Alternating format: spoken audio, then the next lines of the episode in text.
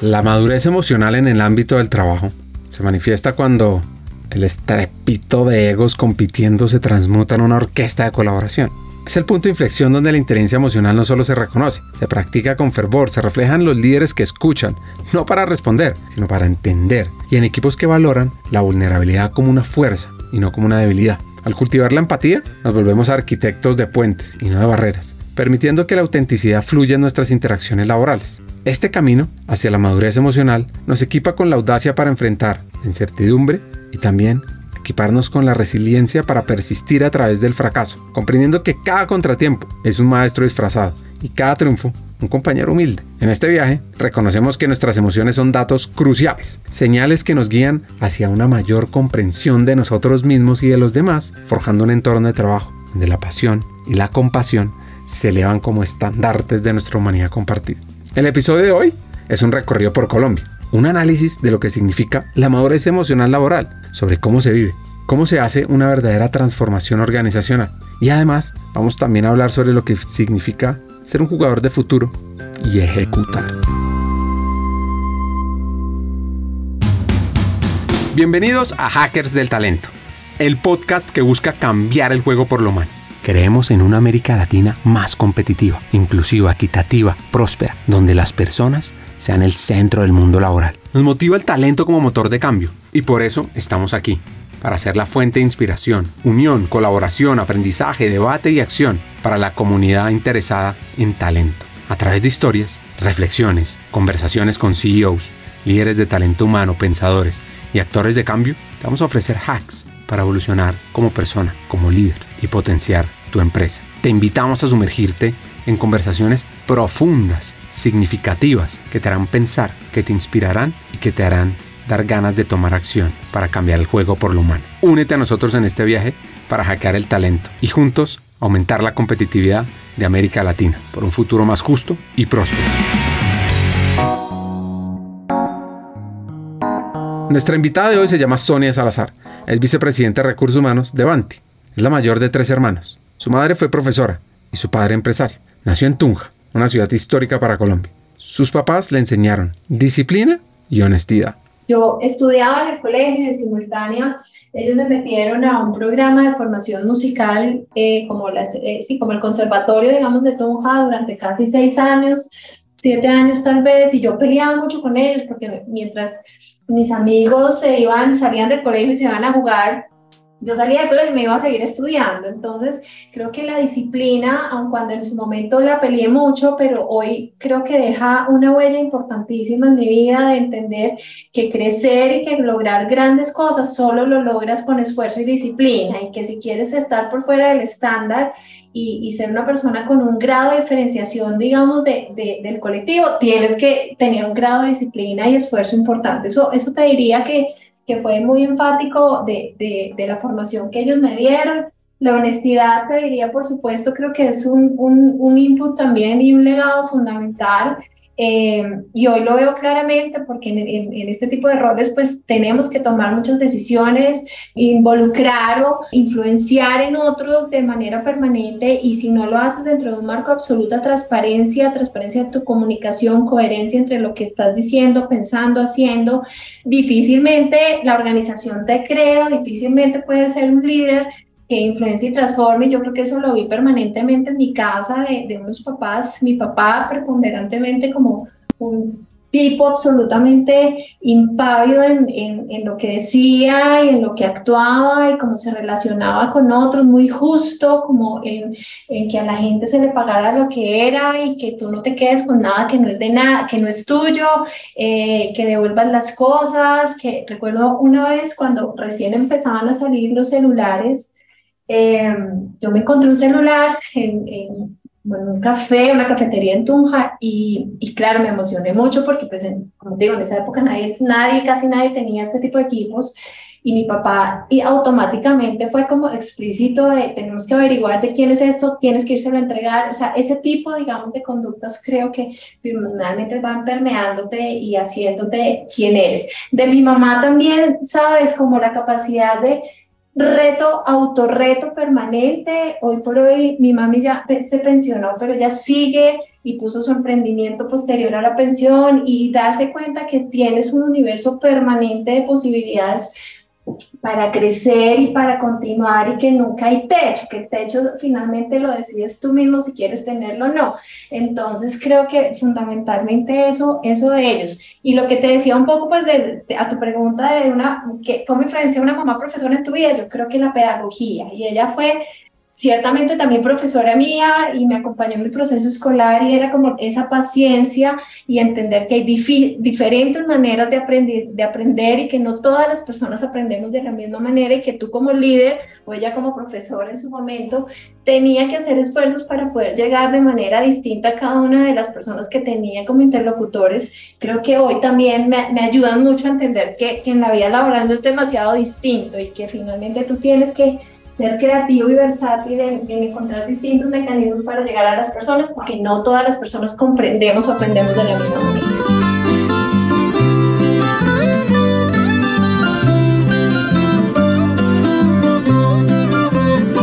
Cierra los ojos y visualízate al caminar por calles que susurran historias de conquista y libertad, donde cada piedra, cada rincón parece congelados en el tiempo. Estás llegando al corazón de Boyacá, antes de que los españoles pusieran un pie en estas tierras, la región era el hogar de los muiscas, quienes bajo el mando del saque dominaban estas alturas. Los vestigios de su sabiduría y valentía aún laten en la ciudad.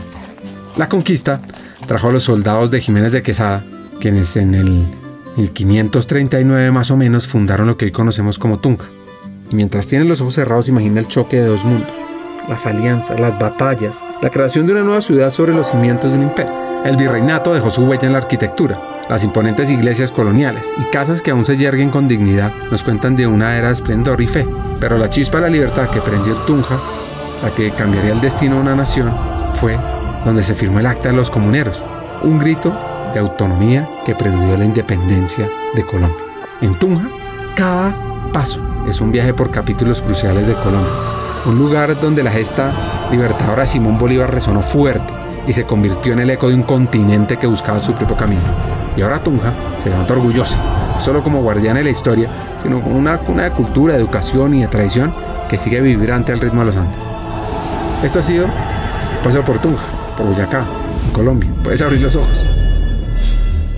Y es un lugar donde cada aliento es un recuerdo y cada mirada al horizonte una promesa de futuro. Pues gran parte de lo que es esta hacker hoy se lo debe a esta ciudad. Pues imagínense que sintió un poco de frustración.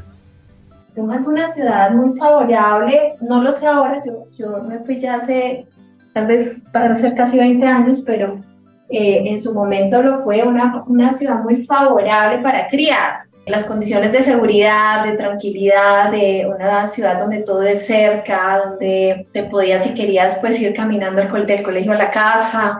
Finalmente creó como un ecosistema muy sano para este proceso de crecimiento mío y de mis hermanos, de mucha cercanía porque pues eh, eh, la vida de barrio, por supuesto, pues creo que esto, esto no tiene que ver con todo jamás con un cambio generacional, pero los, que, los de mi generación, pues tuvimos la vida de barrio, la vida de la cercanía de los amigos, la vida de eh, usar mucho tiempo afuera en calle con tus amigos, que creo que también nos desarrolló bastantes habilidades sociales. Entonces fue eso, fue vivir en una ciudad muy tranquila, muy apacible, muy académica en su momento pues muchos niños, seguramente al igual que yo, también teníamos actividades como extracurriculares porque te brindaba como un mundo de oportunidades adicionales a, las del colegio. Entonces creo que por un lado eso, eso destaco mucho, mucho de Tunja. Retos, por supuesto, en su momento eh, que, que, yo hoy veo, digamos, en materia de competitividad con, con haber crecido en ciudades como Bogotá, el nivel académico, por supuesto, de, sobre todo en, materia de bilingüismo, en Tunja no era tan potente y tan alto, y eso, por supuesto, para los que salimos egresados de allá, luego en tu vida adulta trajo retos importantes porque fue aprender un segundo idioma cuando ya eres adulto, eh, cuando el cerebro pues no tiene esa misma capacidad que cuando lo, lo hubieras hecho cuando estabas en, en, en, la etapa escolar, pues claramente trajo también algunas brechas, digamos que supongo pues eh, crecer en una ciudad como Tunja te deja un poquito por debajo en materia de competitividad. Pero te diría que eso, em, tengo muy buenos recuerdos, guardo de, de, esta ciudad un cariño enorme, una gratitud enorme, me, me ayudó a crecer, me forjó, eh, sin duda gran parte de lo que soy hoy por hoy se debe a lo que aprendí con, e, con esta ciudad y con todo el contexto que me regaló y bueno, y, y, luego ya tú evolucionas y, quieres nuevos mundos y, nuevos retos y, hay que a veces que salir de casa, pero, pero sí, por supuesto, un cariño enorme por esta ciudad. Sonia estudió psicología en la Universidad Pedagógica y Tecnológica de Colombia en Tunja. Lo que más le gustó fue lo organizacional. Dice que la parte clínica ah, no era para ella. Y de pronto, siguiendo con su historia, llega a Cali.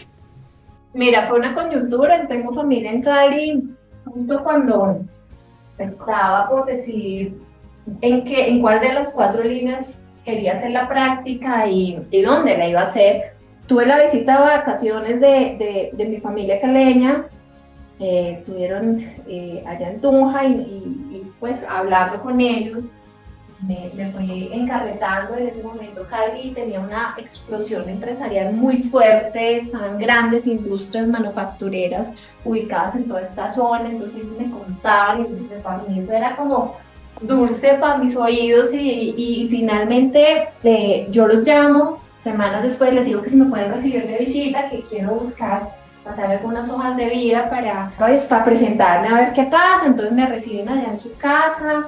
Uno de mis familiares pertenecía al grupo de, de Rotarios de Cali, entonces me hizo ahí un par como de llamadas eh, pues de conexiones y llamadas para poder tener las entrevistas y finalmente quedo seleccionada para hacer mi práctica en una de estas empresas. Eh, y ahí empieza toda la historia, me enamoro de Cali, pues obviamente yo salía de una ciudad de tierra fría, más pequeña, como te digo, más como conservadora y llegar a Cali de esa época empresarial grande, no estamos hablando del año 2000 más o menos, más o menos. Claro, yo estaba descrestada, o sea, yo creo que dejé de decir su merced y empecé a hablar chuspa a los 15 días de la emoción en que yo ya estaba ahí subida en el bus de los cabellos me sentía absolutamente feliz. Entonces así empezó el proceso y hago la práctica ya. El, la universidad no, no estaba tan de acuerdo que yo hiciera la práctica tan lejos porque pues, las universidad, la universidad tenía que supervisar el proceso de práctica.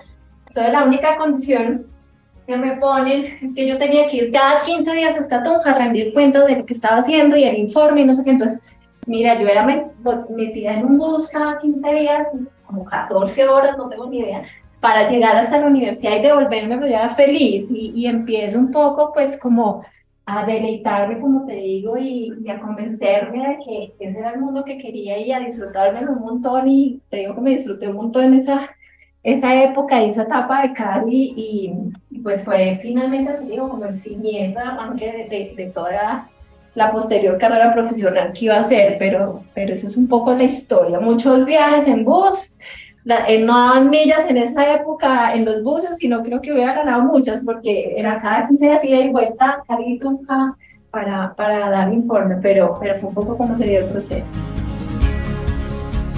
terminó la práctica y debe regresar a su ciudad a terminar la tesis. Así que con esa energía y esas ganas de impactar, monta una empresa de tercerización de empleo. Ese proyecto eh, nace con dos amigos más de la universidad. Una empresa, lo que te digo que su objetivo era suministrar personal temporal para otras compañías empezamos con grandes ilusiones, sacamos un crédito, montamos una oficina, compramos todo lo que no se debe hacer lo hicimos, compramos mobiliario, computadores, todo con dinero prestado, sin haber vendido un producto. Imprimimos portafolios, brochures, bueno, de todo lo que quieras. Y empezamos la venta con una condición clara, creo que la perdimos de vista y es que Tunja no tenía mucha empresa.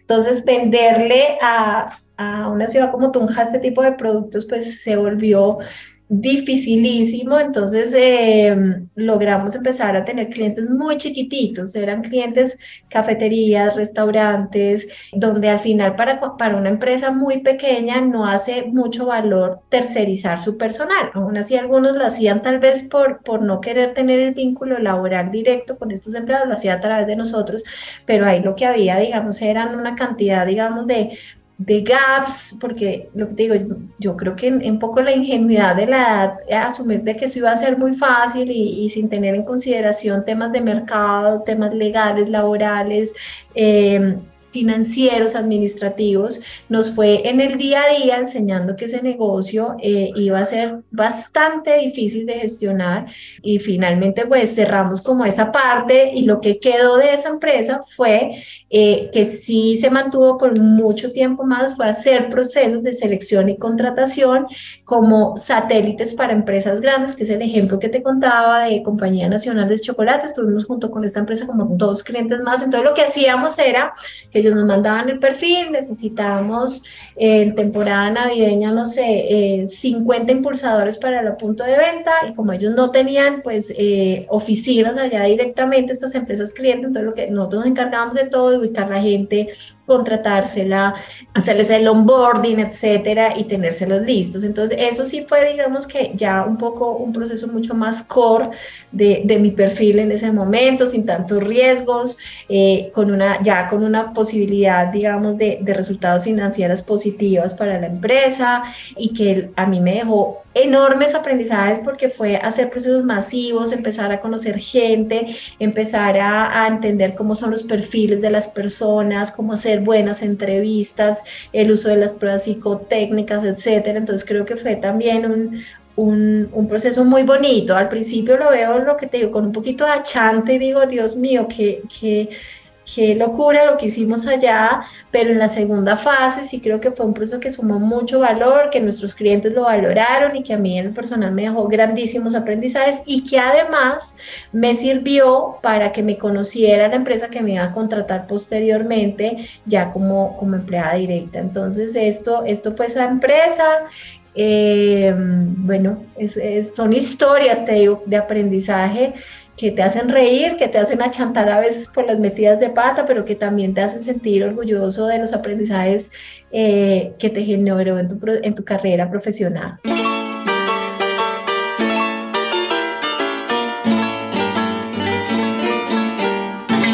El llano es un tapiz verde que se extiende más allá de donde alcanza la vista, como en la película del Rey León, un mar de pastos que ondea con la brisa como las olas del océano. Y a lo lejos, los morichales se alzan como faros naturales, guardianes de la diversidad y reflejos de la fauna llanera, que es espectacular. Les recomiendo ir allá y visitar esa linda región, porque es que desde las mañanas, cuando uno se puede despertar al ritmo de esa música del joropo con el arpa, el cuatro y las maracas que acompañan el desayuno de los arrieros, que le cantan al amor y a la soledad, hasta también llegar a una tierra en un horno que cuece al sol, liberando olores a hierba fresca, a tierra mojada, cuando las lluvias deciden visitarla. Ahora, ¿quieren ver atardeceres lindos? Vayan al llano. Son como un espectáculo pirotécnico, con naranjas, rosas, púrpuras, que bailan en el cielo, antes de ser el escenario a una lluvia de estrellas. A un manto de estrellas tan denso que casi se pueden tocar. Además, los llaneros, jinetes de la vastedad, cabalgan por esos territorios inmensos, con una libertad que no conoce cercas ni límites. La vida en el llano es dura, pero sincera, tejida con la fortaleza de quienes saben que no es solo un lugar, sino un estado del alma, un refugio de tradiciones que se resisten al olvido, que persisten en el tiempo como el eco de los cantos de vaquería que se pierden en la inmensidad del horizonte. Y en estos lugares, en estos caminos de la vida, la llevan al llano colombiano.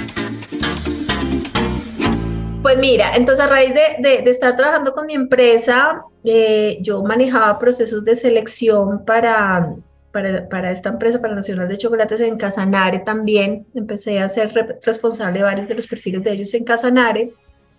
Y a raíz de esto eh, me contacta una empresa que se llama Good Group, que era la empresa de operación y mantenimiento de lo que en ese momento era el contrato de la BP para Casanare, que eso era un contrato enorme, petrolero, era ese, ese proyecto se llamaba Santiago de las Atalayas, que fue lo que eh, Ecopetrol eh, vendió, digamos, a BP eh, durante muchos años para la extracción de petróleo en campos como Cusiana, Cupiagua, Floreño y Receptor. Entonces me llaman de esta empresa, llego, me toca mudarme a vivir a Yopal, con unos retos pues para mí culturales importantes y de adaptación y era la vivir en campo petrolero, en la interacción, esto es un mundo muy distinto, digamos. Entonces, unos retos de adaptación muy importantes, pero te digo que una escuela de vida maravilloso porque los estándares, las best practices, era un, un negocio que para ese momento todavía gozaba como de muchos recursos económicos, entonces como que no, no, no había tanta limitación para, para, para gestionar los temas de gente, de talento, de desarrollo. Entonces, unos aprendizajes enormes y te digo que es una de las escuelas que yo veo con gran cariño, una empresa maravillosa además con gente maravillosa que me abrieron la puerta por primera vez al mundo corporativo como, como empleada y, darme, y me dio la posibilidad de aprender un montón y, en una industria más eh, exigente, pero, pero generosa en darte la posibilidad de que aprendas. Entonces, eh, así arranca y arranco mi vida como coordinadora de recursos humanos en un campo petrolero, metida dentro del campo petrolero durante un periodo importante de mi vida, con lo que digo, grandes desafíos de adaptación, pero grandes aprendizajes que hoy por hoy valoro enormemente y abrazo con gran cariño. Llega a Bogotá y atención a cómo es el proceso de adaptarse a la capital de Colombia. Bueno, entonces luego estando allá, yo sabía que pues que estaba bueno toda mi escuela, pero yo tenía claro que tenía que llegar a Bogotá, yo quería seguir estudiando y si estaba allá en Yopal pues iba a ser muy difícil. Entonces empiezo como mi proceso de búsqueda, logro ser contratada por una compañía de ingeniería muy grande en el país, una de las más grandes del país. Y llego a Bogotá, ahí digamos que un reto grandísimo, yo nunca había vivido en Bogotá, aunque Tunja es cerca de Bogotá, son dos cosas absolutamente distintas y yo creo que para una persona que ha estado toda su vida viviendo en Tunja, llegar a una ciudad como Bogotá es un choque muy fuerte de adaptativo, eh, de saberte ubicar, de manejar, eh, ubicarte geográficamente, manejar las direcciones, tu presupuesto, porque Bogotá, obviamente el costo de vida es absolutamente mucho más alto que todas las ciudades en las que yo había vivido. Eh, un poco pues lo que ves hoy que es un poco esa guerra o una lucha de todos en, en, Bogotá, de, de, cuidar de tus cosas, de llegar a tiempo, es decir, entrar en ese move, para mí fue muy exigente. Eh, digo que al principio me sentía asustada, eh, me cuestionaba si había tomado la decisión adecuada, cada ocho días me iba para Tunja porque yo me sentía acá como súper perdida, llegaba a mi casa y les decía que me quería devolver, bueno, todo, todo un proceso, te digo. Creo que ese, ese fue el más difícil de todos en, en mi balance. Afortunadamente, pues di con personas también muy lindas acá en Bogotá que me ayudaron y, me orientaron. Entonces yo los llamaba perdida en una esquina en Bogotá porque no sabía dónde estaba parada y, me orientaban de cómo llegar a donde tenía que llegar. Eh, es decir, sentir como un poco ese, esa red de apoyo fue haciendo que las cosas fueran más fáciles y, y fuera ganando confianza eh, en una ciudad como Bogotá. Eh, laboralmente entro en esta empresa como por primera vez, eh, en ese momento yo debería tener como unos 24 años tal vez, por primera vez como head de recursos humanos en esta empresa de ingeniería. entonces viene el segundo reto y es que yo, pues yo había aprendido cosas con el, mundo petrolero, había aprendido improvisando con mi propia empresa, pero nunca me había tocado el reto de hacerme cargo de, de, una, de un equipo, un proceso de recursos humanos en una empresa que tampoco era tan chiquita. En ese momento esa compañía tendría 800 empleados, entonces eh, como que los líderes con una altísimo expectativa de mi rol, pero yo de todas maneras muy chiquita todavía, entonces creo que tiene un segundo reto muy, muy fuerte para mí de cómo lograr eh, rápidamente aprender a hacer lo que tenía que hacer. Eh, es la primera vez que tengo un equipo a cargo, es, decir, fue, fue, fue bastante, bastante exigente también mi proceso de adaptación con esta compañía, pero yo creo que fue acudir a tu intuición, a, esto que te decía de los valores, a ser disciplinada, entonces llegaba más temprano, estudiaba las cosas, empecé a estudiar mi especialización que, que era en derecho laboral y y, seguridad social, de, irme formando, de leer mucho, de preguntar, de asesorarme, etcétera. Esa, eso es algo que vas a estar escuchando mucho como en, toda mi conversación. Para mí, asesorarme y rodearme de personas que saben mucho, que me pueden ayudar mucho, ha sido clave de éxito. Entonces ahí empiezo como a, unirme a personas que, que sabían más que yo y preguntar y aprender desde ellos. Entonces creo que eso fue logrando que yo encajara en el rol eh, y, haber estado algo más de tres años con esta compañía, eh, sumando valor, creo, por supuesto, con oportunidades de mejora que hoy las veo, por supuesto, en un proceso de aprendizaje y evolución que eran naturales estuvieran dando, pero también creo que fue un, un, un aprendizaje absolutamente valioso para, para crecer. Fue un poco eh, en, perspectiva, esa, esa compañía fue como mi adolescencia laboralmente hablando y era soltarme y entrar, entender que ya no era la niña a la que le daban instrucciones, sino que pasaba a ser la adulta que te tenía que hacerse cargo de las llaves de la casa.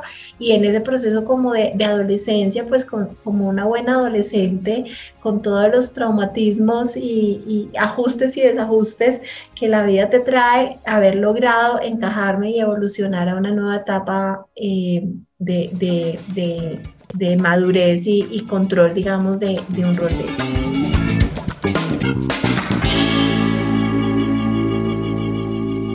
¿Cómo fue ese proceso de liderazgo? ¿Qué tipo de líder era? Y acá hay dos métricas, o más bien, dos maneras de meter la pata.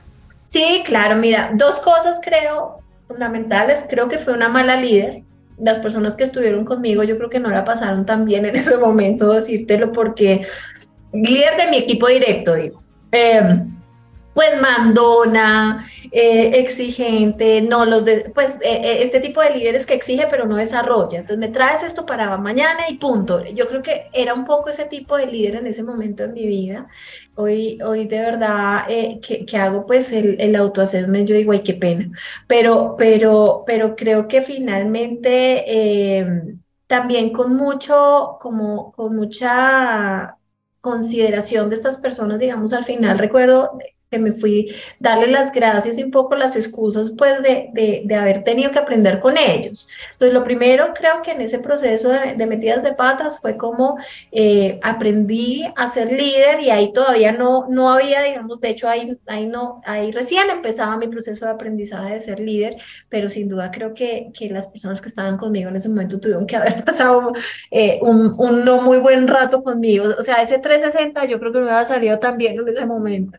Y lo otro creo que era aprender a ganar credibilidad con la alta dirección, un gran reto también que para mí en ese momento, porque a veces llegaba como con muchas ideas, muchas ganas, pero como sin sustento, sin estructuras, sin datos y hechos respaldando lo que se me ocurría. Entonces también fue como aprender a madurar en, en, en, en la línea de, de, de, estructurar muy bien las cosas y estructurar es hacer un mapa completo que pase por, por datos analizados, eh, impacto en gente, impacto en costos, es decir, como, como un poco estos business case que tú hoy armas para presentar un proyecto aprender a hacer eso y no solamente pararte en la puerta del gerente de la compañía y decir, ah, quiero hacer esto porque me parece chévere, porque no, creo que aprender a estructurar mejor las cosas también fue, fue un aprendizaje porque paseosos, pues paseosos de llegar a, comités de, dirección presentando cosas ahí como mal hechas, mal, mal soportadas y creo que pues finalmente eh, eso pesa mucho cuando tienes un rol de, dirección y tienes que aprender a hacerla,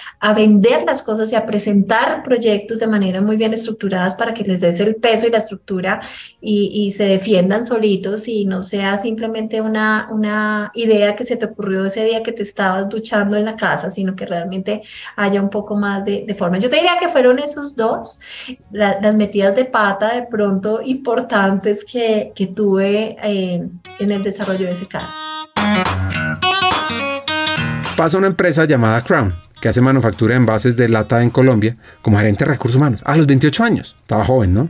Y el reto fue complejo, tanto que atención a esta historia con Juan, su jefe. Recuerdo mucho que el comité de dirección me miraba como, como aterrada, yo que hacía sentada en esa mesa en ese momento, porque en ese momento eran pues gerentes de 40 años, 35 años, pues gente mucho más senior y, y yo, yo pues ahí sentada con ellos, yo creo que, y, y te digo que uno de mis retos en esa compañía tuvo que ver con mis emociones, con aprender a darme mi lugar y no sentirme menos que, que, esas, que esos líderes que estaban al lado mío, porque al principio me sucedía muchísimo eso, que, que me sentía un poco chiquita, minimizada, entonces eso me, me hacía opinar poquito o me hacía no hablar o me hacía sentirme rezagada, digamos, de, las, de, de poder participar en la estrategia y eso tuvo unas consecuencias eh, importantes en ese proceso. Cuando llevo más o menos seis meses, este presidente que te digo que adoro me dice, Sonia, lo estás haciendo muy mal, te vamos a echar. Y yo acabo de comprar mi casa, me acabo de endeudar, entonces lo primero que se me vino a la cabeza, yo dije, Dios, la casa, ¿cómo me van a echar si acabo, me acabo, estoy pagando la cuota inicial, acabo de sacar el crédito, ¿qué voy a hacer?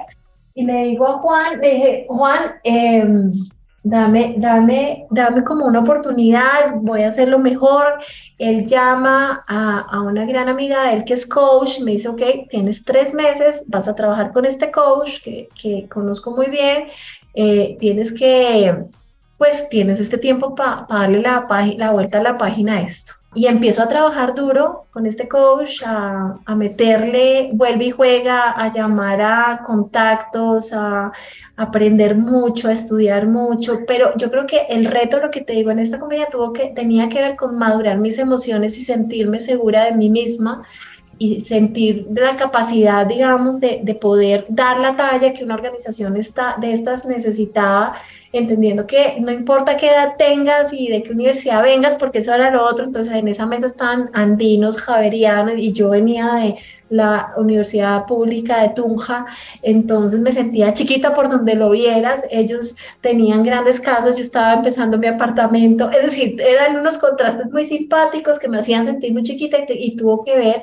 el reto como cómo crecer profesionalmente, pero más que todo cómo crecer por dentro, humana y personalmente, para, yo creo que este tipo de cargos al final, Ricardo, necesitan mucha confianza en ti mismo. Cuando tú estás en un cargo de dirección de la línea que sea, necesitan mucha confianza en ti mismo para que desde esa confianza sepas administrar tu intuición, tus decisiones, aportar y generar confianza en, en, en tus líderes, en los stakeholders, etcétera. Entonces, para mí fue eso. Para mí, Crown fue crecer y, y, sentirme capaz, sentirme valiosa, sentirme en el nivel que necesitaba esa organización de mí y que yo necesitaba sin duda para darle la página a mi proceso profesional y empezar a crecer aún más.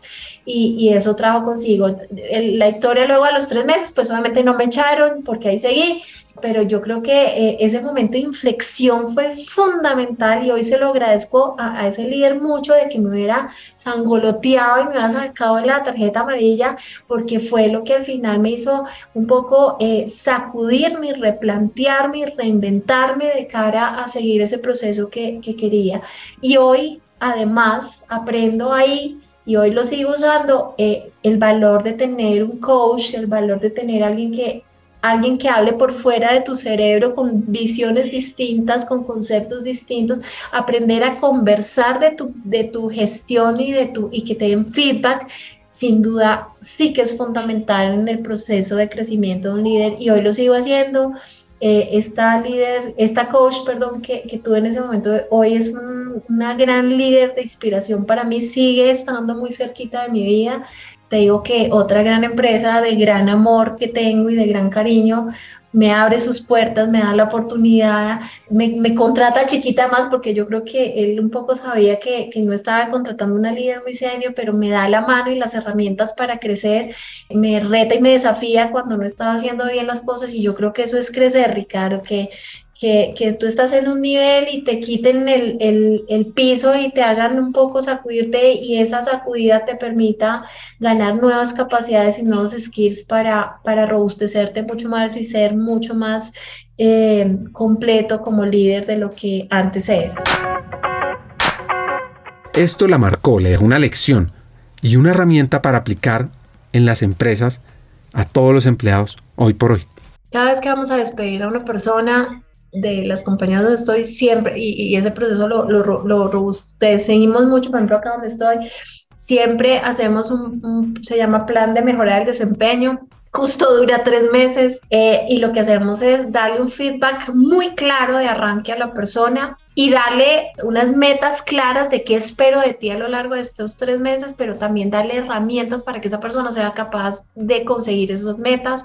Y te digo que en la estadística que tenemos, más o menos el 50% de las personas sí se salvan y vuelven como a su posicionamiento en el cargo y tienen la capacidad de seguir en la organización y como reivindicar, porque son muchos factores los que al final terminan haciendo que tú no necesariamente le des la talla a una compañía, pero si tú recibes esa claridad conversacional y además el acompañamiento, sí se puede. Yo creo que lo frustrante es que a ti nadie te diga nada y luego mañana te digan, sabes que te vas, eh, porque no entiendes qué pasó y no puedes tener la capacidad de capitalizar los aprendizajes. Entonces, sin duda, creo que este aprendizaje personal a mí hoy me da un gran un gran insumo, insight para saber que echar también es un arte y tienes que hacerlo con suma responsabilidad y a la gente hay que darle la claridad y la oportunidad de que corrija y bueno, si luego ya no eso es otra cosa, pero, pero creo que es fundamental.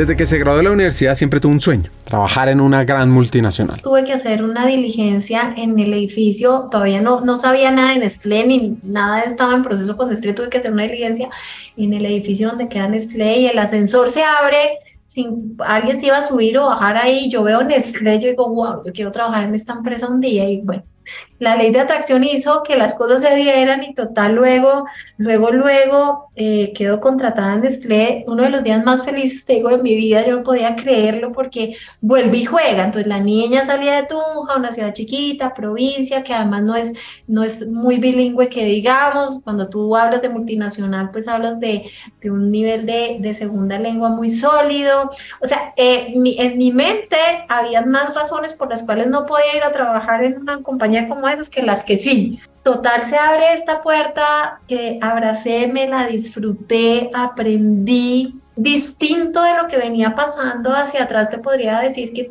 fue abrir ya el mundo internacionalmente, entonces era participar de proyectos no solamente dentro de la frontera colombiana, sino hacer eh, mi línea, yo tenía dos líneas de reporte en ese momento porque yo trabajaba específicamente en la unidad de de PETS, que es Purina, entonces yo tenía una línea directa con Estados Unidos, otra línea acá en Colombia, entonces era como jugar esos dobles mundos, reuniones con todo Latinoamérica, ver modelos de lo que pasaba, qué pasaba con un mismo modelo en Brasil versus Colombia versus México, empezar a ver y dimensionar cómo los procesos de HR Puede ser el mismo proceso que se determine con un estándar, pero no necesariamente su implementación o lo que sucede en el mercado es igual para todos los casos. Entonces fue, creo que también aprender a abrir esas perspectivas, a trabajar con gente de otras nacionalidades, que eso también tiene su, pues, su, su, su aprendizaje, porque sin duda eh, la manera, el lenguaje, las velocidades,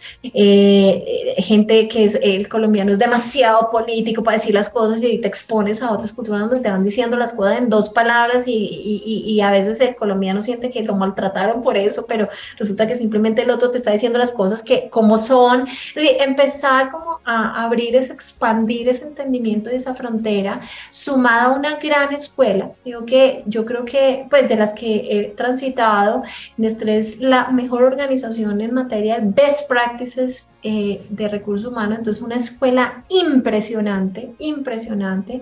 Entonces, fue un poco ese mundo eh, muy consumo masivo. Me encantó, digamos, también ese aprendizaje de ver que es vender eh, productos de consumo, con todo el modelo de manejo comercial, marketing, precios, es decir, meterte un poco en ese move y creo eso es algo que empiezo, digamos, a, a, fortalecer mucho en, en estrés y es, es como tú desde HR y hoy lo creo que desde cualquier función, pero digamos que desde la que yo estoy, sí o sí tienes que entender el negocio, sí o sí tienes que entender cuánto, cuánto está vendiendo el negocio, por qué subió el precio, por qué bajó, qué pasó con las materias primas. Todo el, digamos, el marco general de la compañía, más te vale que, que, te quepa en la cabeza si quieres ser un muy buen administrador de tu proceso. Entonces creo que eso empieza también a pasar ya en, en, en, esta evolución, digamos, del perfil y del crecimiento y fue también como me involucro más, me salgo un poco de las fronteras de HR y de mis conversaciones de HR a meterme en conversaciones más de negocio, de contribución estratégica de negocio eh, y como te digo, de hablar de las cifras con total propiedad y desde ahí, desde esas cifras de ventas o desde esas cifras de costos, empezar a articular tus procesos de recursos humanos para ver cómo sumas valor en ese, en ese escenario. Entonces, Nestlé una compañía que también amo, que la llevo con absoluta gratitud. Eh, cuando me fui en Nestlé, eh, como a los dos meses tal vez llamé a uno de mis line manager que lloraba y le decía, quiero devolverme ya. Eh, me hacía mucha falta porque Nestlé es una compañía que muy, cuida mucho de, de la gente, de la cultura, la, pues de verdad que lo hacen muy, muy bien. entonces te digo que una, técnicamente hablando, la principal escuela que he tenido con grandes conocimientos, grandes aprendizajes y luego obviamente eh, humanamente me las oye porque, porque pues pude liderar muchos proyectos en un ambiente demasiado, demasiado feliz era ya. Entonces, te puedo resumir en Nestlé eso, también un, un, fortalecimiento importante en materia sindical, porque pues hay unas agendas importantes en esto allí. Eh, no, por donde lo mire te digo que, que fue absolutamente valioso y enriquecedor en mi proceso y en mi carrera. Ese paso por allá lo agradezco. Estuve en la, eh, lo, logré hacerle check al sueño de estar en, en, una de estas compañías top of mind del mundo, de viajar, de, de conocer industrias, de, de, ir a líneas de producción de los productos que tú desde chiquito has comido y conocido. Eh, no, entonces te digo que, que gran escuela y, y, y la guardo con absoluta Hoy tengo grandes amigos de la vida de allá y, y bueno, una, una universidad impresionante. Yo creo que quien pasa por allá sale con, con un nivel sin duda mucho mayor por, por la escuela que significa esta compañía. Decide cambiar el rumbo y moverse a una empresa familiar. Cuando tú tomas la decisión de trabajar en el mundo corporativo multinacional o trabajar en el mundo empresarial familiar, tienes que tener muy claro lo que significa cada uno de los mundos, porque cada uno de los mundos tiene sus pros y sus contras. Eh, pero claramente son muy distintos. Entonces yo creo que el primer reto para mí fue justamente ese, entender que venía de un mundo muy corporativo, donde el corporativo finalmente o la gran multinacional tiene los procesos súper estandarizados, eh, contratan a las consultoras globales más potentes, entonces definen los modelos más, más mucho más eh, top-down, digamos, del mercado, a llegar a un mundo empresarial, eh, familia, donde a veces la, el gobierno corporativo todavía está en cabeza de la familia, donde las decisiones se toman desde lugares distintos, donde, donde todavía hay una preponderancia de la palabra, digamos, de la familia frente a esas decisiones, que ahora bien, absolutamente legítimo, porque por eso son las empresas tan grandes que son, pero son dos moves o dos maneras de vivir el mundo organizacional distinto y yo creo que eh, para mí el mundo corporativo eh, en mi forma de ser, en mi forma de gestionar, es, es mucho más compatible, digamos, y por eso, digamos que tuvo unos retos significativos para mí, es eh, lograr estar en organizaciones espinosas. Lo, un gran aprecio, te digo, logré porque, porque pues en estos momentos están... Eh, tres hermanos a cargo, digamos, de, de, ese gerenciamiento, unos señores con una aprendizaje, un conocimiento, una intuición empresarial, como una intuición de negocio, una intuición de negocio muy potente, que finalmente también me dejó muchos aprendizajes. Y, y también creo que me enseñó Ricardo que no siempre las líneas son las líneas, digamos, o el, la metodología que define Conferri es la perfecta, sino que tú tienes que aprender a customizar las cosas y que tienes que aprender a leer el contexto y que tienes que aprender a leer el momento en el que está una compañía para saber qué se implementa y qué no se implementa. Porque claro, tú asumes que por ser algo best practice es bueno per se y resulta que no necesariamente es así. Y, resulta que hay momentos de compañía donde eh, hay que dar espera, digamos, a esas best practices para resolver cosas básicas, estructurales, o bueno, hay según el momento, de, como te digo, de negocio. Y creo que ese fue mi gran aprendizaje allá, Ricardo, como, como eh, a veces dejar un, de lado, digamos, todo todos estos grandes deseos para, para también legitimar la importancia del conversar, del escuchar, de, de, del alinear desde las necesidades internas de la organización antes de pensar en implementar, cambiar y transformar. Entonces, eh, creo que eso fue un poco eh, para mí lo, lo valioso, eh, lo que digo, un gran respeto por estos esta familia y estos tres líderes hoy eh, económicos que tiene el país porque hacen una tarea impresionante. Pero para mí finalmente era claro que volver al mundo corporativo era, era algo, algo muy importante para mí. Vuelvo y te digo, por mi ADN y por mi manera, digamos, de ver las cosas, era mucho más, más, más funcional y, y alineable en mi perfil sí que una reflexión lo que te digo y hoy a veces cuando estás en, eh, como empleado en búsqueda no eres tan consciente de eso y es que definitivamente el mundo multinacional, el mundo familiar son dos mundos bastante diferentes y, uno tiene que dimensionar eso a la hora de tomar una decisión de trabajar en otro Hagamos una pausa. Como sabes, en Hackers del Talento estamos en una misión, cambiar el mundo laboral por uno más humano, inclusivo, próspero y competitivo. No lo podemos hacer solos, para nada. Necesitamos tu ayuda. Te invitamos a compartir este episodio con una persona, con alguien que quieras, con alguien que sientas que puede aprender, que puede evolucionar con los hacks que compartimos en este episodio, porque juntos vamos a inspirar a más talentos a sumarse a este movimiento de humanizar América Latina. Y si quieres unirte, si quieres profundizar y estar a la vanguardia, suscríbete al podcast, síguenos en LinkedIn para recibir noticias diarias, suscríbete en nuestra página hackersdeltalento.com al newsletter Cartas al Talento. Y no te pierdas la oportunidad de marcar la diferencia en este mundo laboral y así transformar la vida de millones de personas. Porque juntos podemos hacer lo posible. Nosotros ya estamos aquí, dando el primer paso. ¿Y tú? ¿Te unes a nuestra misión de cambiar el mundo laboral por uno más humano? Hagámoslo juntos. Sigamos con el episodio. Así que llega Avanti, una empresa que era española y la venden a Brookfield, un fondo de inversión canadiense, y ahí sucede un gran proceso de transformación organizacional.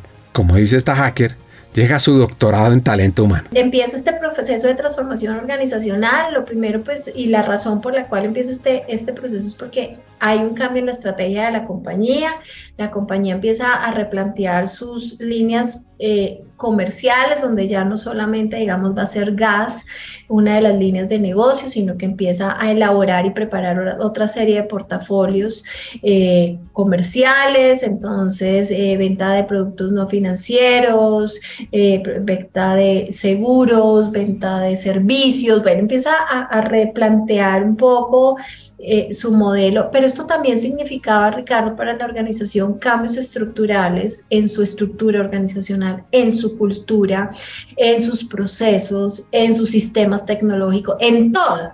Entonces, te puedo decir que han sido cuatro años, hoy no hemos terminado ese proceso, vamos mucho más avanzados, digamos, eh, de, de, lo que, por supuesto, cuando, cuando el deseo o el objetivo se planteó, pero pues esto es un proceso, digamos, que viene dándose de cómo transformar a la organización para ser una organización mucho más competitiva, con un enfoque mucho más orientado al cliente, donde tenemos que entender que el gas puede ser sustituible en algún momento, entonces cómo enamoras a ese cliente, fidelizas a ese cliente, lo, le, le, generas valor, ventajas competitivas, somos más veloces, más eficientes, generamos menos desperdicios. Bueno, todo, digamos, los que, lo que las teorías organizacionales dicen que debes hacer para ser una organización altamente competitiva, ¿cómo lo pones en práctica? Han sido cuatro años, digamos, de, de, grandes aprendizajes en materia de recursos humanos, específicamente de entender recursos humanos, qué debe hacer, cómo se debe parar, cómo puede acompañar esta gran estrategia y cuál es exactamente el rol de recursos humanos en, en toda esta, esta transformación para que la transformación sí se materialice y termine, termine digamos, a materializándose, digamos, de manera exitosa. Te puedo decir que además en esto he aprendido que cuando tú hablas de transformación organizacional, eh, de lo que sea, eso, eso genera un efecto dominó en toda la organización. Entonces, no sé, voy a hacer una transformación organizacional en tecnología. Claro, automáticamente tú le vas a pegar a procesos, a gente, a cultura, a clima. Entonces, al final, cuando hablas de transformaciones organizacionales, hablas de tocar el 100% de una organización, eh, con unas complejidades importantes, además, Ricardo, que tienen eh, el, hacer una transformación. Y es que yo, yo digo que eso es reparar. Eh, el carro mientras el carro está, está andando, porque al final es, eh, es un proceso que implica un esfuerzo extra para la organización eh, ya que tú estás realizando las actividades ordinarias del negocio, o sea, que seguimos operando, pero en simultánea estamos encontrando, digamos, o implementando todos los procesos y metodologías para poder, poder poner en marcha, digamos, esta estrategia de cambio. Entonces, eh, ¿cómo concilias ese doble esfuerzo con la misma gente normalmente? Entonces, creo que ha habido un reto y un aprendizaje para mí fundamental en este proceso. Entonces, llevo cuatro años acompañando a esta organización, eh, una organización maravillosa te digo, o sea, Tal vez Banti no, no se reconoce de la misma manera que un Nestlé en, materia, digamos, de marca, marca empleadora además, eh, pero es una organización maravillosa. Yo creo que parte del éxito de poder sostener toda esta transformación organizacional, además una transformación que se da dentro de una pandemia, que eso también tuvo sus implicaciones o ha tenido sus implicaciones, transformar una compañía en un momento donde el mundo además estaba colapsado y transformado, eh, tiene que ver con una organización que ha sabido genuinamente desde un comienzo y lo entiende y lo vive así, cuidar muy bien de su gente. Y, te digo que es una de las empresas donde además más me he soñado eso porque acá uno la pasa muy feliz. Con mi equipo hablamos de vamos, vamos por grandes retos, grandes desafíos, sin duda un momento muy exigente, pero la bueno y seamos felices. Entonces, yo creo que eso es un poco antes y bueno, es como el, el reto en el que me encuentro actualmente. Hablemos de retos en talento humano. Mira, varias cosas, digamos, creo, creo han sido desafiantes en estos momentos para nosotros. Como te decía, hacer un proceso de transformación organizacional sin duda, y de verdad que lo vivimos en el día a día, demanda una exigencia muy alta para los equipos, sin duda. Em, entonces, uno de los primeros retos es cómo, cómo lograr, digamos, el engagement y la retención hacia, hacia nuestro talento, porque de todas maneras esto puede a veces sentirse agotador. Entonces, hacer estrategias para conciliar la vida laboral con la vida personal para nosotros es una prioridad absoluta, pero aún así las cargas del día a día te exigen demasiado trabajo. Entonces, ¿cómo conciliar, digamos, esa conversación? ¿Cómo, cómo lograr que la gente no se sienta abatida, desgastada, agotada? Entonces, cuidando mucho, digamos, del cuidado, ese cuidado genuino, integral de la gente. Em, y cómo finalmente transitas, Ricardo, a una organización. Eh, la mitad de la compañía hoy nuestra, nosotros somos casi 900 empleados directos, la mitad de nuestros empleados tienen tres años o menos. La otra mitad eh, eh, tres años o más. ¿Cómo conciliar, digamos, a eh, ese tránsito de los empleados antiguos, de que la empresa se está transformando, yo me tengo que transformar sin sentirme asustado, porque esto nos pasó, además, sin que la gente se sintiera asustada, paralizada, acaban a sacar gente, aquí empezaron a cambiar las cosas, aquí empezaron a meter más tecnología, entonces, todos los miedos que todos estos cambios naturalmente pueden traer en, en, el, en el ser humano que pertenece a esa organización, cómo conciliar y cuidar muy bien, digamos, de la gente en un proceso de transformación, te puedo decir que es uno de los retos más importantes que hoy vivimos. Cuando todo este proceso empezó hace tres años, yo creo que Bati, mucha de la gente sentía miedo. Y, cómo, cómo cuidar de ese miedo, porque el miedo pues puede significar parálisis o el miedo puede significar reacción de ataque, como, entonces cómo digamos, eh, atender esas preocupaciones y esa angustia que la gente estaba sintiendo en esos momentos, siendo legítimos y, y sostenidos en el mensaje de que esto, digamos, lo íbamos a hacer acompañado, cuidando de la gente. Creo que eso ha sido un reto y hoy lo sigue siendo. Entonces, el primero a tu pregunta es cómo cuidar de la gente en momentos de transformación organizacional. Y el segundo, sin duda, y creo que esto pues es un, un dolor no de Banti, sino en general de las organizaciones y por los estudios que nosotros leemos y acá vamos haciendo benchmarking, la rotación pues claramente se vuelve un desafío permanente para nosotros. Nosotros hemos, te contamos con un talento maravilloso, Ricardo, acá, tanto el, el antiguo que se ha venido potenciando y desarrollando, son personas altísimamente expertas en la industria y en el mercado, como la gente nueva que hemos traído entonces, si queríamos nosotros fortalecer la estrategia de marketing, pues nos trajimos a los mejores marqueteros del país y nos lo robamos de las industrias más eh, expertas en hacer marketing como consumo masivo y así eh, sucesivamente en todas las funciones, como nos fuimos trayendo el mejor talento también de muchas industrias. ¿Cómo retener a todo este talento? Eh, sin duda también, Ricardo, ha sido un desafío y también cómo entonces empezamos a implementar alternativas para que las personas se sientan cómodas trabajando con nosotros, puedan trabajar de manera flexible, sus beneficios sean flexibles, eh, sientan la posibilidad de crecer y desarrollarse, algo que recién estamos empezando a construir en la organización. Es decir, cómo empiezas a crear una serie de estrategias para que la gente diga, sabe que yo me quiero quedar acá, allá me están ofreciendo un poquito más, pero yo me prefiero quedar acá. ¿Cómo logras eso en un mundo que, pues sin duda, yo creo que post pandemia además se revoluciona un poco más? El teletrabajo creo que retó mucho esas cifras y es que la gente puede trabajar donde quiera, desde donde quiera, como quiera y entonces fácilmente te puedes mover de una compañía a otra porque pues ahora es más fácil. Sin duda es uno de los retos también que estamos viviendo como compañía en estos momentos. Resulta que estás parado o parada en la confluencia de múltiples caminos, cada uno extendiéndose hacia un horizonte lleno de posibilidades infinitas, de oportunidades, desafíos que aún no se han manifestado. Ser un jugador de futuro en el campo de talento humano no es simplemente anticiparse a las tendencias o adaptarse a las nuevas tecnologías. Es mucho más profundo. Es entender el poder de la interconexión humana en una era definida por la inteligencia artificial y la automatización. Y es que un jugador de futuro es aquel que abraza la mentalidad de aprendizaje continuo, donde la curiosidad es la brújula y la adaptabilidad es el mapa. Significa tener la visión para identificar no solo las habilidades técnicas que serán valiosas, sino también las competencias emocionales interpersonales que determinan armonía y progreso en entornos de trabajo cada vez más diversos y dinámicos. También significa comprender que mientras las máquinas pueden optimizar la eficiencia, los humanos aportan creatividad, empatía, significado, elementos insustituibles que formarán la esencia de los roles del futuro. En esta reflexión, jugador de futuro es aquel que fomenta y cultiva estos aspectos intrínsecamente humanos, que va más allá de los límites de la automatización y que aboga por un equilibrio donde la tecnología sirve como una extensión de nuestras capacidades, más que como un sustituto. Entonces, esto también implica responsabilidad. La tecnología y el trabajo no existen en el vacío, están vinculados al tejido social y mental de nuestro mundo. Así que un jugador de futuro se hace preguntas difíciles. Por ejemplo, ¿cómo pueden las innovaciones en talento humano mejorar la vida? Eso no, no solo la línea de fondo cómo pueden contribuir a un futuro más sostenible y equitativo.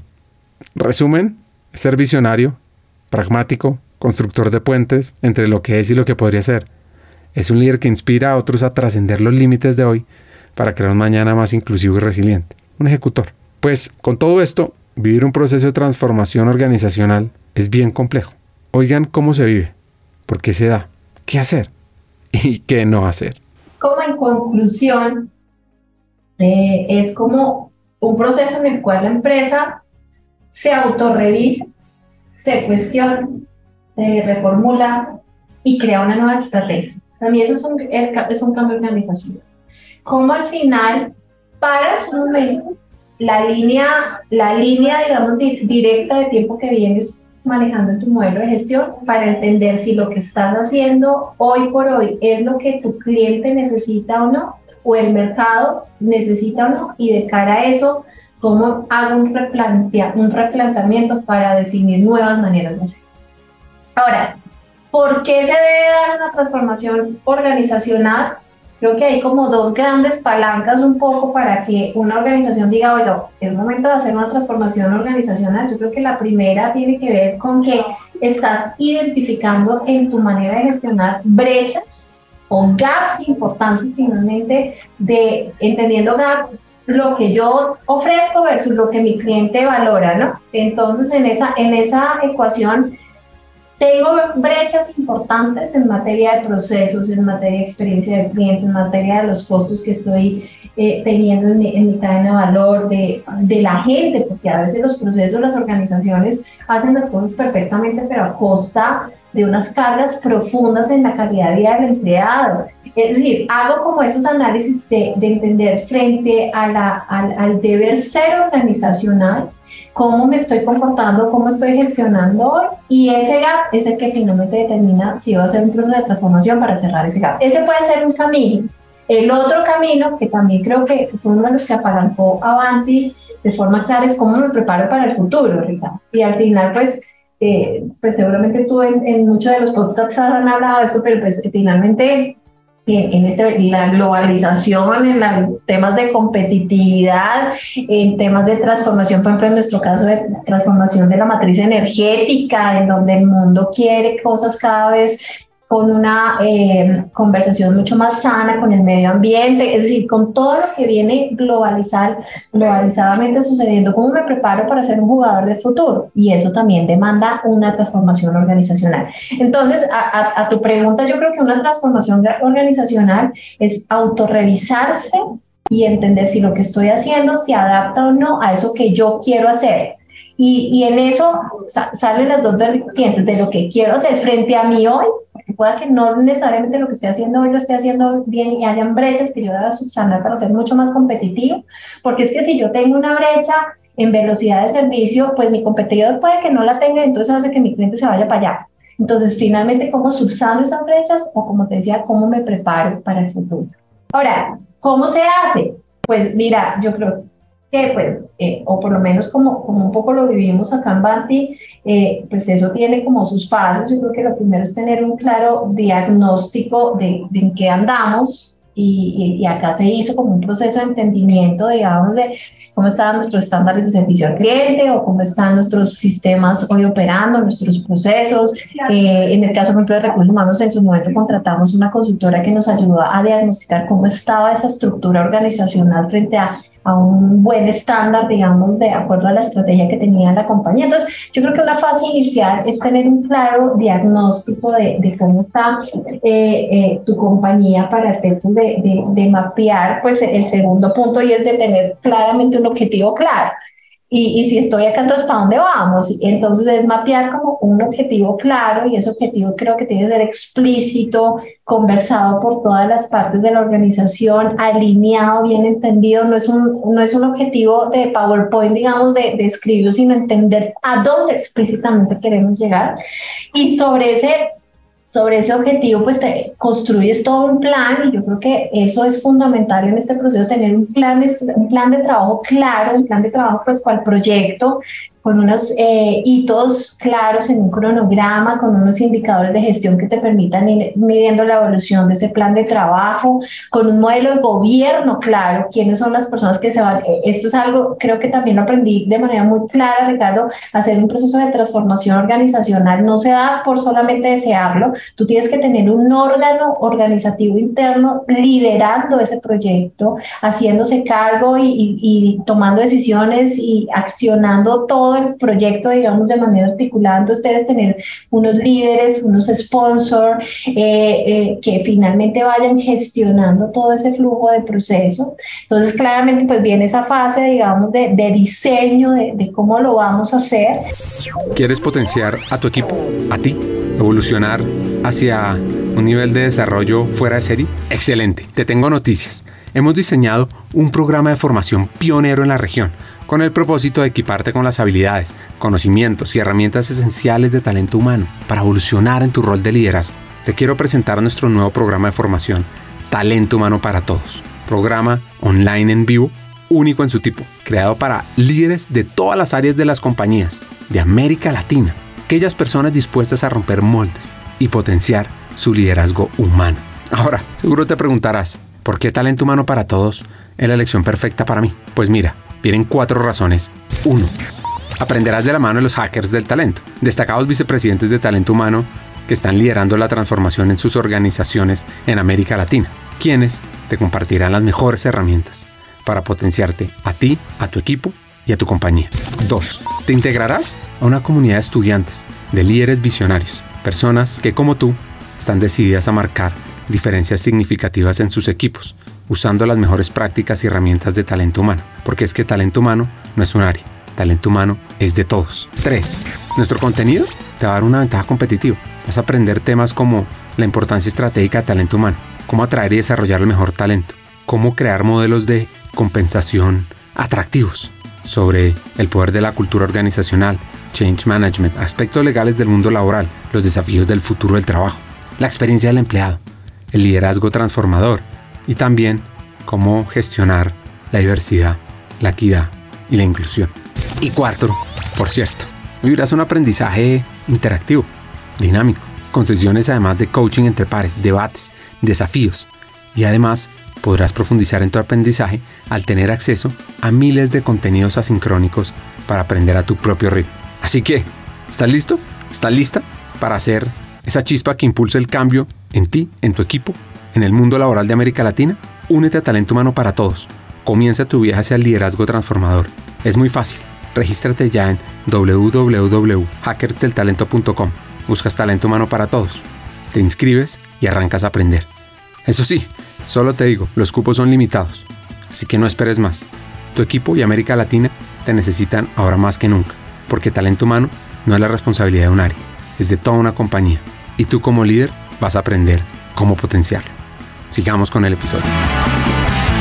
En el núcleo de cada estrategia exitosa no está la planificación, no están las ideas, ni siquiera la visión. Es la ejecución la que marca la diferencia. Porque es que en un mundo saturado de teorías de gestión, de debates sobre la innovación, es fácil olvidar que estas son meramente abstracciones hasta que se concretan en acciones reales y resultados medibles. Aprender a ejecutar bien es aprender el arte de hacer las cosas. No basta con saber lo que se tiene que hacer. Hay que entender profundamente cómo hacerlo, quién debe hacerlo y cuándo se debe hacer. La ejecución eficaz es un compendio de claridad en las metas, comprensión del camino crítico hacia esas metas y la habilidad para seguir ese camino paso a paso. Muchos líderes pueden articular una visión. Ahora, pocos pueden desglosar esa visión en una serie de procesos que llevan a la realidad. Aprender a ejecutar bien es, por tanto, aprender a traducir la complejidad en simplicidad, la ambición en proceso y la promesa en desempeño. La ejecución también es sinónimo de responsabilidad. No se trata de asignar tareas, sino asegurarse de que hay un sistema de seguimiento y retroalimentación que sostiene el progreso y corrige el rumbo cuando es necesario. La ejecución es la verdadera batalla por la excelencia. Es donde se gana o se pierde la partida. Y para cerrar esta parte, ejecutar bien significa adaptabilidad. Hoy por hoy en un ambiente empresarial que cambia con rapidez, la capacidad de ajustar y adaptar los planes en tiempo real no es solo valiosa, es esencial. La rigidez es el enemigo de la buena ejecución, la agilidad su aliada. Entonces, aprender a ejecutar bien es más que una habilidad, es una ventaja competitiva crucial. Diferencia a los líderes y organizaciones excepcionales de aquellos que se quedan en la mediocridad, atrapados en la parálisis por análisis. Porque al final del día, lo único que cuenta es lo que se ha conseguido hacer, no lo que se planeó hacer. Si quieren aprender de esto, les recomiendo el libro llamado Ejecución de Larry Bossidy. Pues bueno, volviendo a la historia, una vez está diseñado todo esto, está el qué. Y lo más complejo, el volverlo una realidad que es toda la fase de implementación y en aprendizaje nuestro, yo creo que es cómo logras tener una metodología disciplinadísima para implementar, porque acuérdate que el carro está andando y lo está reparando, entonces a veces el día a día no te deja necesariamente ponerle atención al proceso de transformación, pero entonces cómo creas una disciplina metodológica para, para hacer seguimiento y para que haya un equipo en Banti, por ejemplo, eh, tuvimos un equipo dedicado absoluta y 100% que salió de la operativa y se fue al proyecto de la transformación organizacional a liderar toda la transformación y cómo creas, digamos, un sistema de seguimiento para que esa fase de implementación se dé. Y luego, pues, unas fases como de evaluación eh, y seguimiento. Nosotros hoy en esta fase estamos como eh, evaluando si todo lo que hicimos eh, está dando los resultados. En eso es como iterar. Entonces, vuelve y nacen como subproyectos, digamos, de implementación que van como terminando de ajustar esas tuercas que, que definiste como meta o objetivo. hace falta ajustar para que se cumpla, pero yo te diría que es es un proceso en el cual se articula el 100% de la organización, como te decía, esto para mí es un efecto dominó, donde si tú vas a hacer un cambio en, determinado asunto, proceso de la compañía, toda la compañía se termina impactando con eso y cómo creas una muy buena definición de objetivos y una muy buena metodología con un órgano de gobierno eh, dedicado 100% a, a ese liderazgo para sacar adelante el tema. Ahora, ¿qué es importante, Ricardo? Todo esto sucede con la gente. Entonces, tener a la gente muy comunicada, esos objetivos que te mencionas súper explícitos, nosotros así, aún los hacemos, pero al principio mucho más focus group, explicándole a la gente, porque esto genera sí o sí pánico organizacional. Cuando te dicen, vamos a hacer una reestructuración organizacional, la gente entra en shock automáticamente.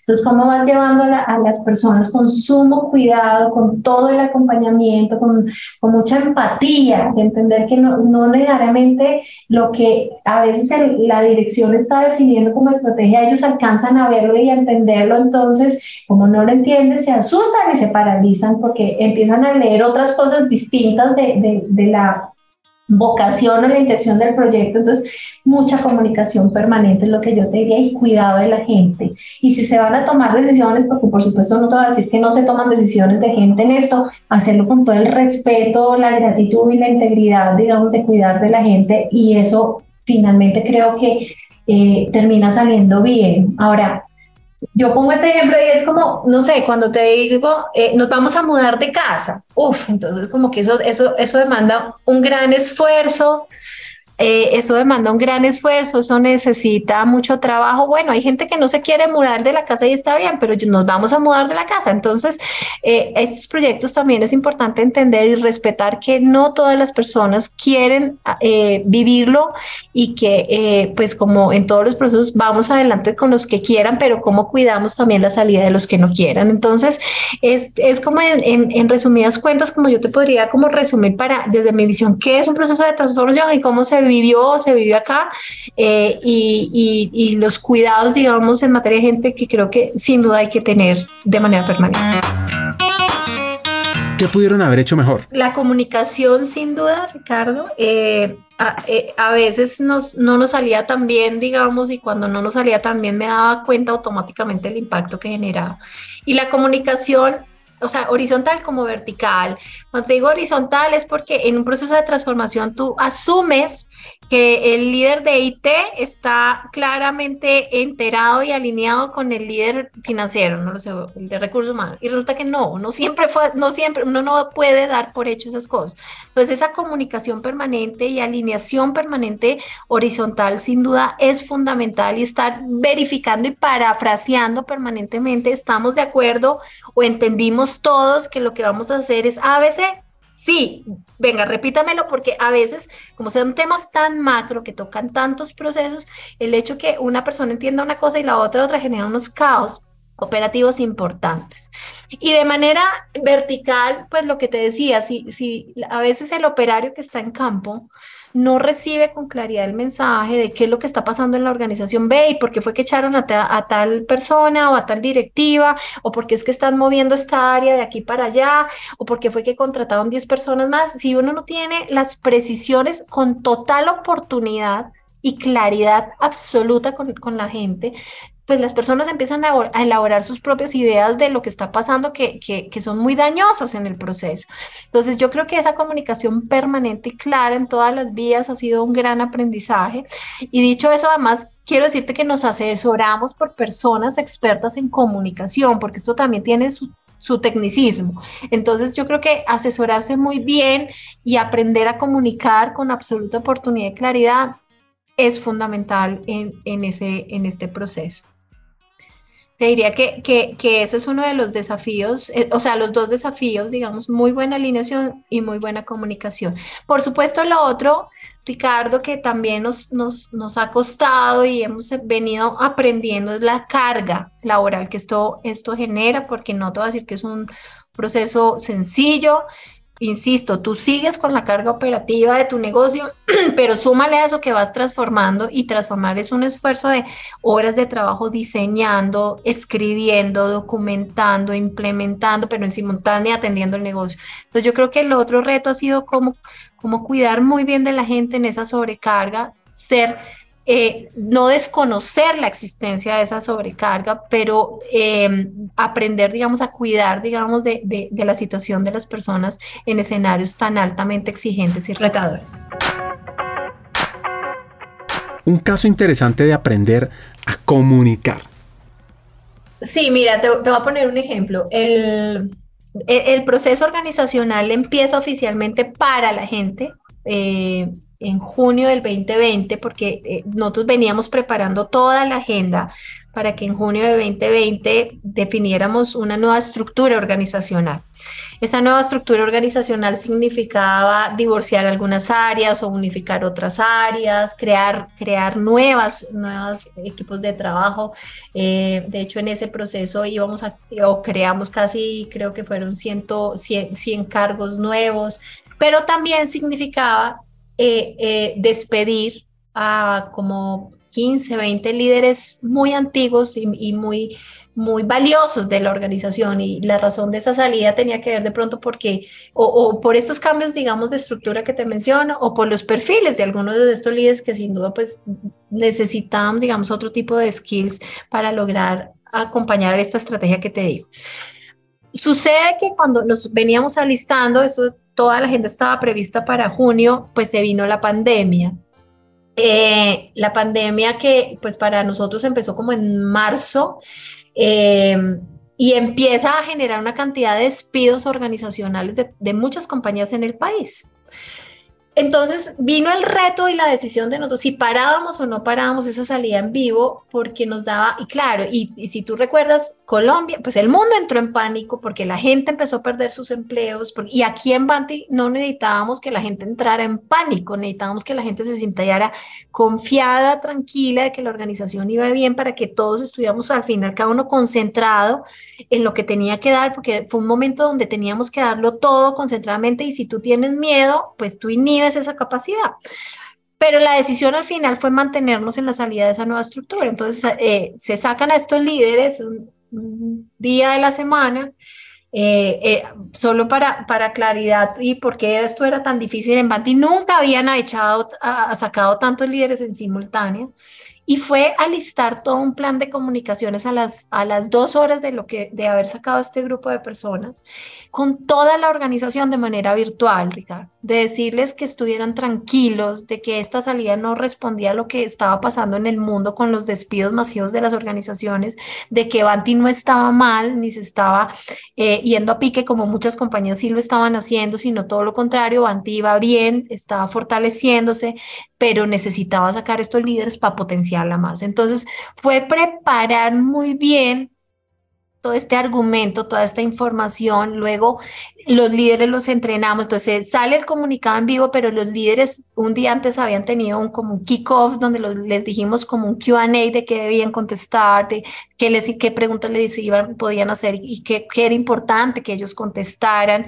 Luego hicimos focus group, entonces fueron como varias instancias a partir de ese momento comunicacionales que nos permitieron al final del ejercicio, no sé, dos semanas, tres semanas después, garantizar que la gente había recibido el mensaje correcto y que no estaba eh, interfiriendo mensajes erróneos en la conversación como el como un mensaje que era muy fácil de, leer en ese momento por la, insisto, la coyuntura mundial, y era que antes estaba mal y estaban echando gente, cosa que no era cierta.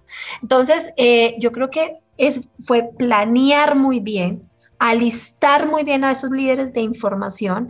Eh, eh, a mí me parecía a veces exagerado, pero luego lo entendí, crear guiones de conversación, de comunicación, de QAs, porque necesitábamos al final todos estar muy alineados en los mensajes que estaban dando la organización, mensajes que eran ciertos, por supuesto, o sea, creo que eso es el otro punto, tienes que decir la verdad y ser claro, insisto, pero que necesitábamos que a una sola voz todos los líderes fuéramos capaces de responder a la organización para que al final la gente y la organización nos creyera y homologáramos un poco esa conceptualización de mensajes.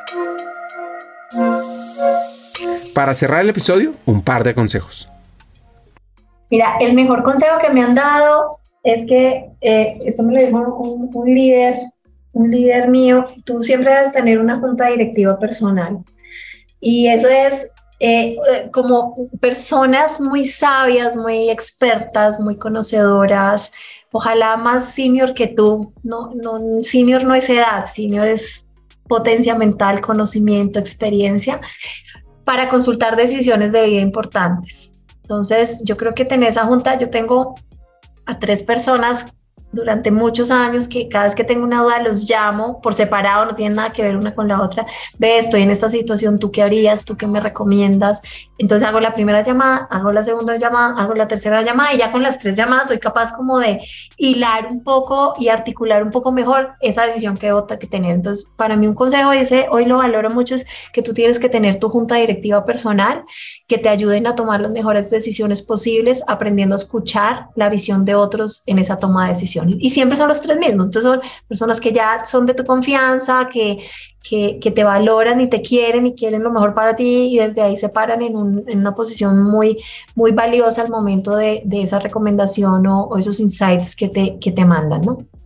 Ese en cuanto al consejo que me han dado y que yo doy, hmm, mira, yo creo que el que yo doy es que definitivamente en la vida, y lo uso mucho con mi equipo, con mis hijos, con las personas que quiero mucho, es como que no hay techo, Ricardo. Yo creo que eh, como el comercial, la meta te lo pones, te, la pones tú.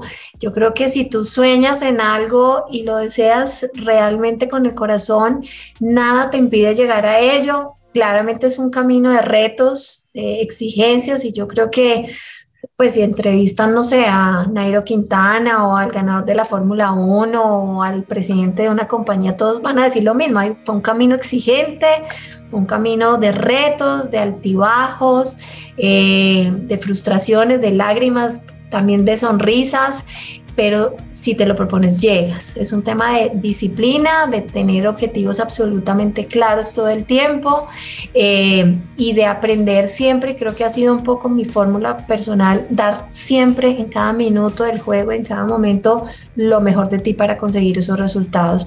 Y, y, yo lo veo, pues, no sé, lo, lo asocio mucho como a los partidos de fútbol, cuando los jugadores del minuto uno hasta el minuto 90, juegan minuto a minuto, su mejor momento, su mejor eh, pase, el partido se gana. Eh, si te fresqueas 40 minutos pensando que los otros 40 minutos vas a ganar el partido, pueda que no. Entonces, yo creo que mi, mi consejo personal es ese, que, que, que, las metas y los sueños sí son cumplibles, eh, pero necesitan, por supuesto, dar tú todo lo mejor de ti cada minuto de tu vida para que las cosas salgan bien. Conversar con Sonia ha sido un camino de aprendizaje en el mundo de talento. Acá vienen mis tres hacks. El primero, debemos hacernos la pregunta de qué jugadores de futuro queremos ser y cómo lograr. Dos, en los procesos de transformación hay dos elementos críticos, comunicación y ejecución. Y tres, debemos tener una junta directiva personal y profesional para ser mejores día a día. Hasta un siguiente episodio y sigamos hackeando el talento.